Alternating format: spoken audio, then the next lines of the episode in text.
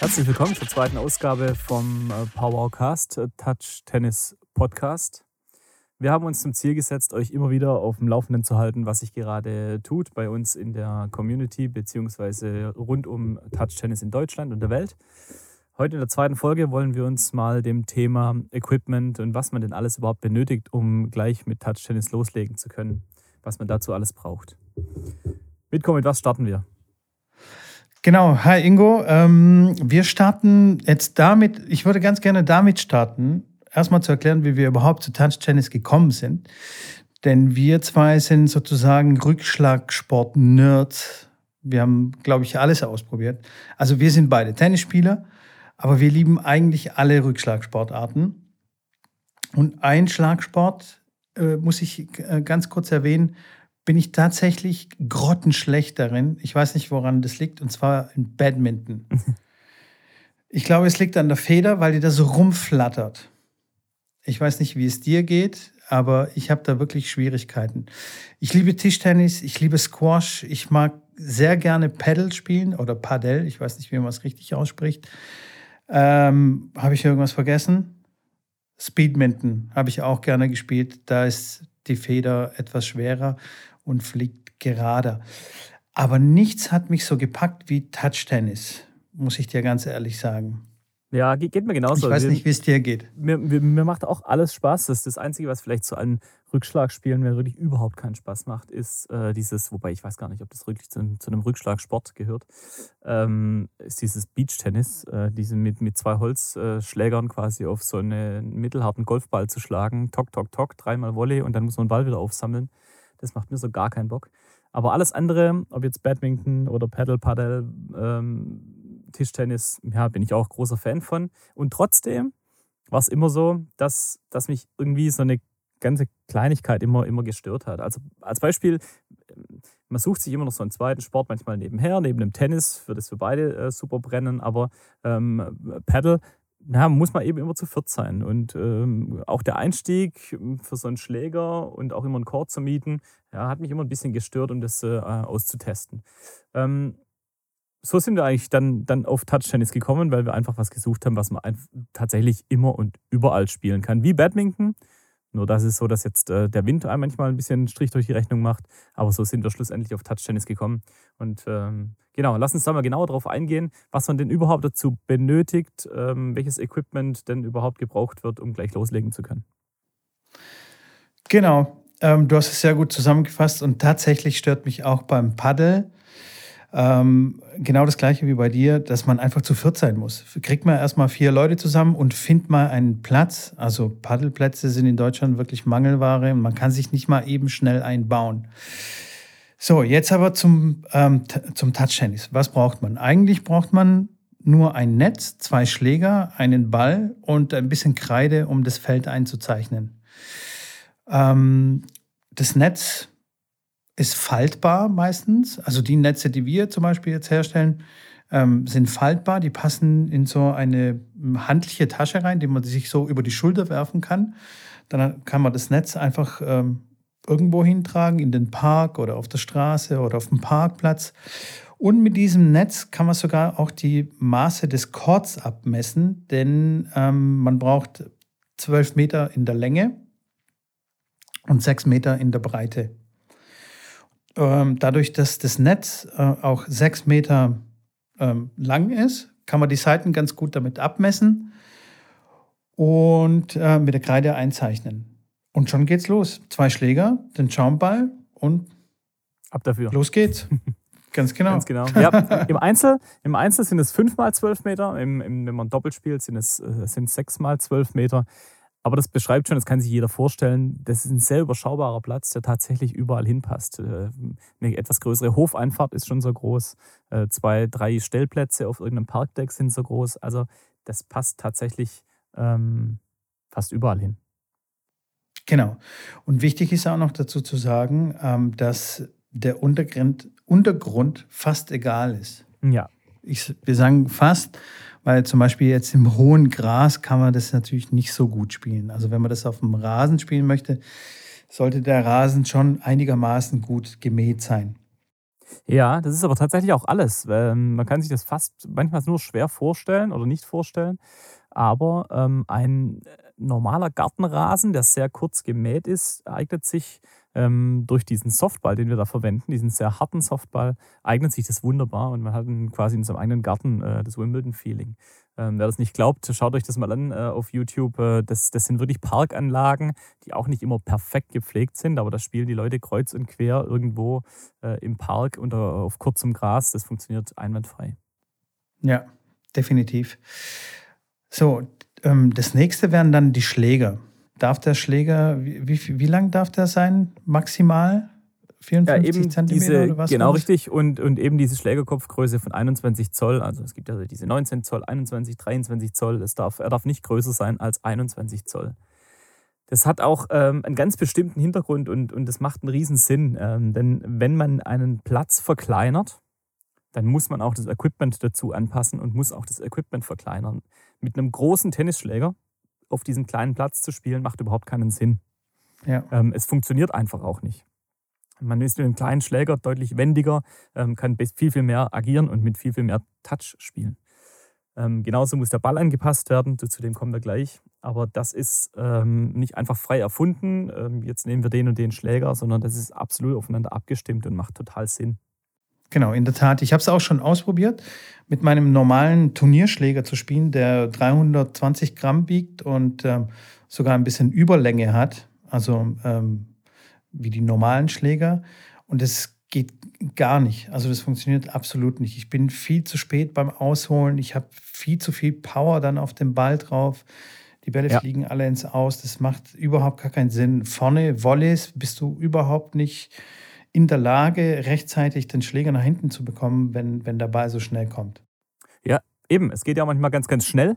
Ähm, durch, dadurch, dass wir, dass wir mit einem harten Softball spielen, kann man da auch mal ganz schnell einen Körpertreffer kassieren oder mal schnell durch die Mitte spielen und dann bin ich mit dem Schläger, mit dem kleinen Schläger sehr, sehr viel agiler auf dem kleinen Feld. Also es macht absolut Sinn. Lass uns mal über den, die, die ganzen Details von dem Schläger nochmal reden. Also 21 Zoll haben wir schon erwähnt, hm, ist also ein, ein, quasi ein sehr, sehr kurzer, kleiner Schläger sehr ähnlich den Kinderschlägern. Man kann im Prinzip auch äh, jeden Kinderschläger dafür nehmen, weil die Länge eben entscheidend ist. Äh, das Einzige ist, ähm, der Knackpunkt bei den Kinderschlägern ist eben der Griff dementsprechend auch sehr dünn und auch ein bisschen kürzer, eben passend für Kinder. Und da Touchtennis ähm, kein Kindersport ist, ähm, da werden wir auch nochmal genauer drauf eingehen, warum auch das ganz bewusst kein Kindersport ist. Ähm, die haben ihren eigenen, ihr eigenes, äh, ihren eigenen Wettkampf, ihren eigenen Sport. Da muss der Schläger und der Griff eben auch für, für Erwachsene gemacht sein. Und das äh, gibt es noch relativ selten. Es gibt wenige auf dem Markt. Unsere hat das auch, ähm, dass eben der Griff bei diesem 21 Zoll Schläger ein Griff mit Stärke 2 ist und damit optimal für jede Erwachsenenhand, ob Mann oder Frau. Ganz genau. Und äh, man darf natürlich auch nicht vergessen, dass die Kinderschläger auch vom Design her an Kinder angepasst sind. Das heißt, die sehen aus wie ein, wie ein Kinderbonbon äh, ähm, oder wie ein Kinderkaugummi. Ähm, ja, ähm, unsere sind einfach klassisch schwarz. Ja, das ist schon klar, dass wir das jetzt selbst auch sagen, aber ich muss sagen, ich bin schon sehr begeistert von dem neuen Schläger. Der, diese, diese, es wäre auch schlimm, wenn du nicht begeistert wärst. Also ich, ich, ja. ich, ich fände es schlimm. Aber diese, diese Frozen-Optik und auch so richtig was für Haptiker, ich liebe sowas, wenn man über den, über den Rahmen drüber, drüber fährt und, und äh, die Oberfläche einfach schön ist und dieses, dieses matt-schwarz, kommt schon, das kommt schon sehr cool. Definitiv, muss ich dir recht geben. So, dann lass uns mal ein bisschen über den Ball quatschen. Ich glaube, wir haben schon hier und da mal erwähnt, dass, ähm, dass der ein ganz besonderes Sprungverhalten hat und dass man eben nicht mit jedem Schaumstoffball Touchtennis spielen kann. Ja. Weil da gibt es da erhebliche Unterschiede. Du als der Material-Nerd, da würde ich dir jetzt mal den Vortritt lassen.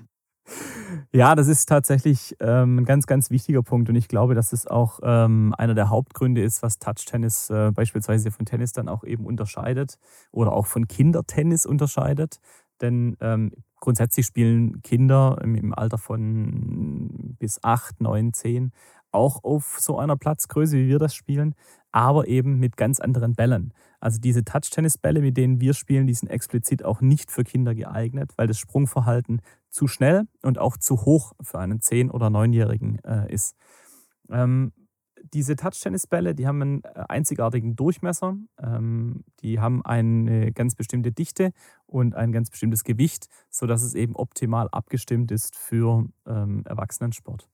Es gibt unzählige ähm, Softbälle äh, auf dem Markt und wir haben auch ähm, wahrscheinlich um die 50 Bälle getestet, weil wir selber nicht glauben konnten, dass es irgendwie so große Unterschiede gibt in Softbällen.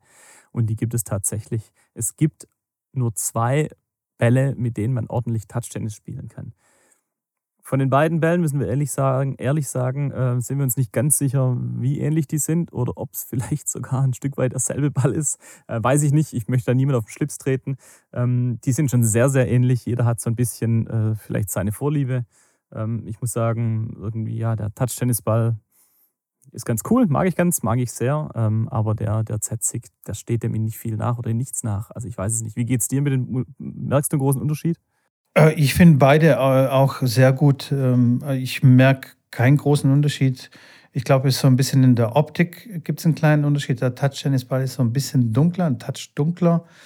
Äh, ja, ja. Es kommt halt immer darauf an, ähm, was man für einen Untergrund spielt und was für ein Hintergrund auch ist, welchen Ball man dann besser sieht, in welcher Situation. Aber für mich vom Sprungverhalten her sind beide, beide sehr gut. Ähm, spielen sich super. Also ich habe da keinen Favoriten, sage ich mal. Ähm, genau, aber wie du es schon wichtig erwähnt hast, ist, also es, diese zwei funktionieren sehr gut und nur diese zwei funktionieren sehr gut. Also da sollte man tatsächlich auch nicht anfangen zu sparen und denken, naja, der, da habe ich jetzt irgendwo einen für ein paar Cent gefunden, den, den nehme ich, der tut es auch. Da spart man dann wirklich voll an der falschen Stelle. Ja, ja, das kann jeder für sich ausprobieren. Also wir haben es schon ausprobiert und äh, ich habe selber wirklich kaum glauben können oder dachte, am Anfang war es, muss man ehrlich sagen, als wir angefangen haben, diesen Sport hier zu vertreiben, ähm, da die beiden Bälle ja nicht irgendwo, ähm, also außer jetzt bei uns, aber ansonsten früher nicht in Deutschland so einfach zu beziehen waren, ähm, bin ich auch überall rumgetingelt und habe überall nach diesen Bällen gesucht und bei allen unterschiedlichen äh, Firmen irgendwelche, irgendwelche äh, Softbälle bestellt. Aber es hat nicht funktioniert. Also der eine ist zu leicht, der andere springt kaum. Äh, es ist faszinierend, wie unterschiedlich diese beiden Bälle sind. Ähm, der große Vorteil ist natürlich auch bei so einem harten Softball, man kann tatsächlich dieses Spiel spielen, wo auch immer man möchte. Also ich kann es vor dem eigenen Haus auf der Straße spielen. Ähm, ich muss keine Angst haben, dass A, irgendetwas passiert. Denn wenn ich normales Tennis irgendwo auf einem großen Parkplatz spiele, und es spielt einer einen Schmetterball und der Ball trifft ein Auto, dann kann ich nicht dafür garantieren, dass gar nichts passiert. Mit unserem Ball kann natürlich gar nichts passieren. Auch Passanten, da kann gar nichts passieren. Ähm, natürlich macht es auch viel mehr Spaß, irgendwo im öffentlichen Raum zu spielen, denn wenn wir einen Schmetterball spielen, dann springt der Ball auf, rollt vielleicht noch drei, vier Meter und dann kommt er aber zum Liegen. Ähm, wenn ich den Tennis irgendwo ich weiß nicht wo, auf dem Cannstatter Vasen, auf der Theresienwiese oder wo auch immer auf einem freien Geländespiel. Ähm, und ich spiele wirklich Tennis und auch gegeneinander Tennis und äh, es schlägt einer ein Ass, dann ist der Ball erstmal weg für 20 Minuten. Ja, weißt du, was ich meine? Also, ja, das ist ein großer, oder du musst großer, ihn halt irgendwo im Gebüsch suchen. Ja, ja also da brauchst du viele Bälle. Brauchst viele Bälle. ein sehr großer Vorteil ähm, ja, von, diesem, von diesem weichen, in Anführungsstrichen, weichen Ball. Definitiv, ja. Ja. Definitiv. Wichtiger Punkt. So, jetzt aber zum Netz. Wir haben schon erwähnt, ähm, das Netz ist sechs Meter lang, aber bei der Höhe musst du mir ein bisschen helfen. Wie hoch darf das sein? Oder ja, da gibt es keine ganz, ganz äh, strikte Regel, aber es sollte so um die 85 Zentimeter hoch sein. Okay. Ähm, da gibt es unterschiedliche Netze. Manche sind mal 82 hoch, manche sind mal 90 hoch. Ah, das äh, darf man auch nicht ganz so eng sehen. Grundsätzlich geht es im Touch-Tennis auch darum, dass man manche Dinge nicht ganz so eng sieht, wie es vielleicht manchmal auch im Tennis gesehen wird. Wir zeichnen auch unsere Linien ähm, mit einem großen, breiten, drei Zentimeter dicken Kreideblock ein Und wenn die Linie dann irgendwo mal einen kleinen Wackler drin hat, dann hat sie eben einen Wackler drin. Und dann lieber mal einen Ball gut geben und ein paar Karma-Punkte sammeln, aber darum geht es auch im Touch-Tennis. Und genauso ist es auch mit dem Netz. Ähm, ob das mal zwei Zentimeter höher oder niedriger ist, ihr werdet sehen, das macht nachher, also bei, bei uns auf dem Touch-Tennisplatz, da kommt keiner und fragt nach den Netzstützen. Ja, vor allem ähm, die Netze sind da wirklich sehr unterschiedlich auch gespannt.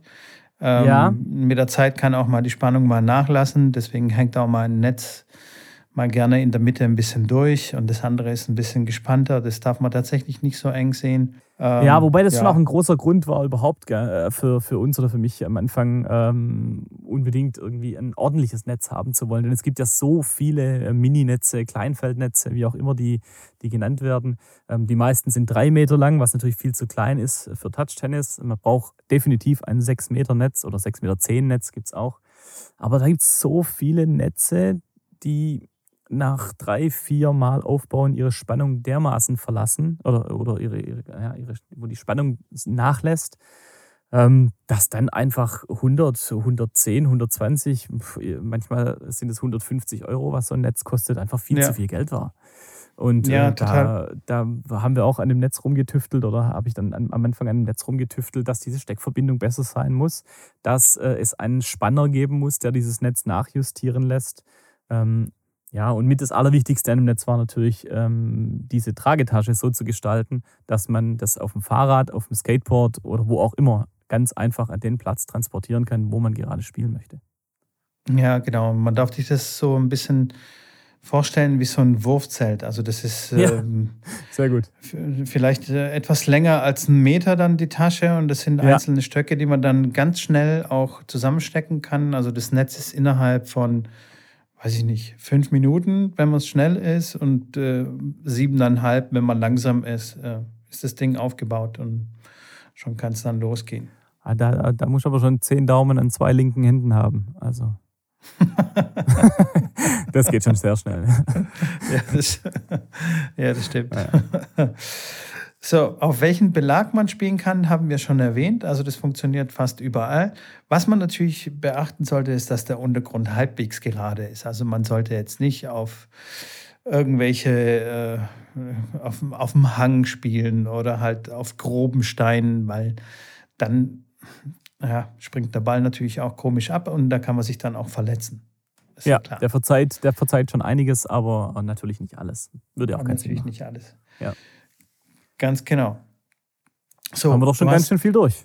Da haben wir schon ganz schön viel durch. Was wir jetzt noch vielleicht erwähnen sollten, ähm, ist die Kreide. Äh, wie du schon sagtest, ein Kreideblock, ähm, den wir haben, ist drei Zentimeter breit. Wie funktioniert das nochmal mit der Kreide? Muss man da unbedingt die Kreide ein bisschen anfeuchten oder geht es auch so? Ähm, es gibt die beiden unterschiedlichen Kreiden, einmal für Asphalt, einmal für Rasen. Die Rasenkreide ist quasi so, eine, so ein Magnesium, so eine Art Magnesiumblock. Ähm, den muss man ein bisschen anfeuchten und kann man wunderbar auf Rasen malen. Also dann hat man absolutes äh, hundertprozentige Wimbledon-Feeling.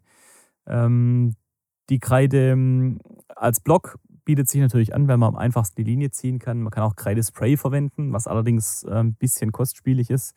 Ähm, da ver verbrät man fast ein Kreidespray für einmal Spielen. Äh, der Kreideblock auf Rasen hält bedeutend länger.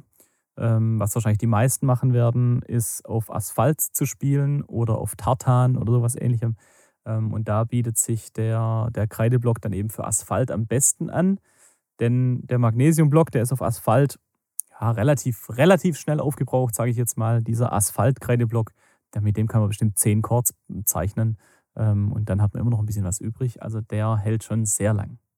Also dann fassen wir mal kurz zusammen. Was braucht man alles? Man braucht ein Netz, man braucht 12 auf 6 Meter mindestens und vielleicht noch einen Meter ähm, Auslaufzone.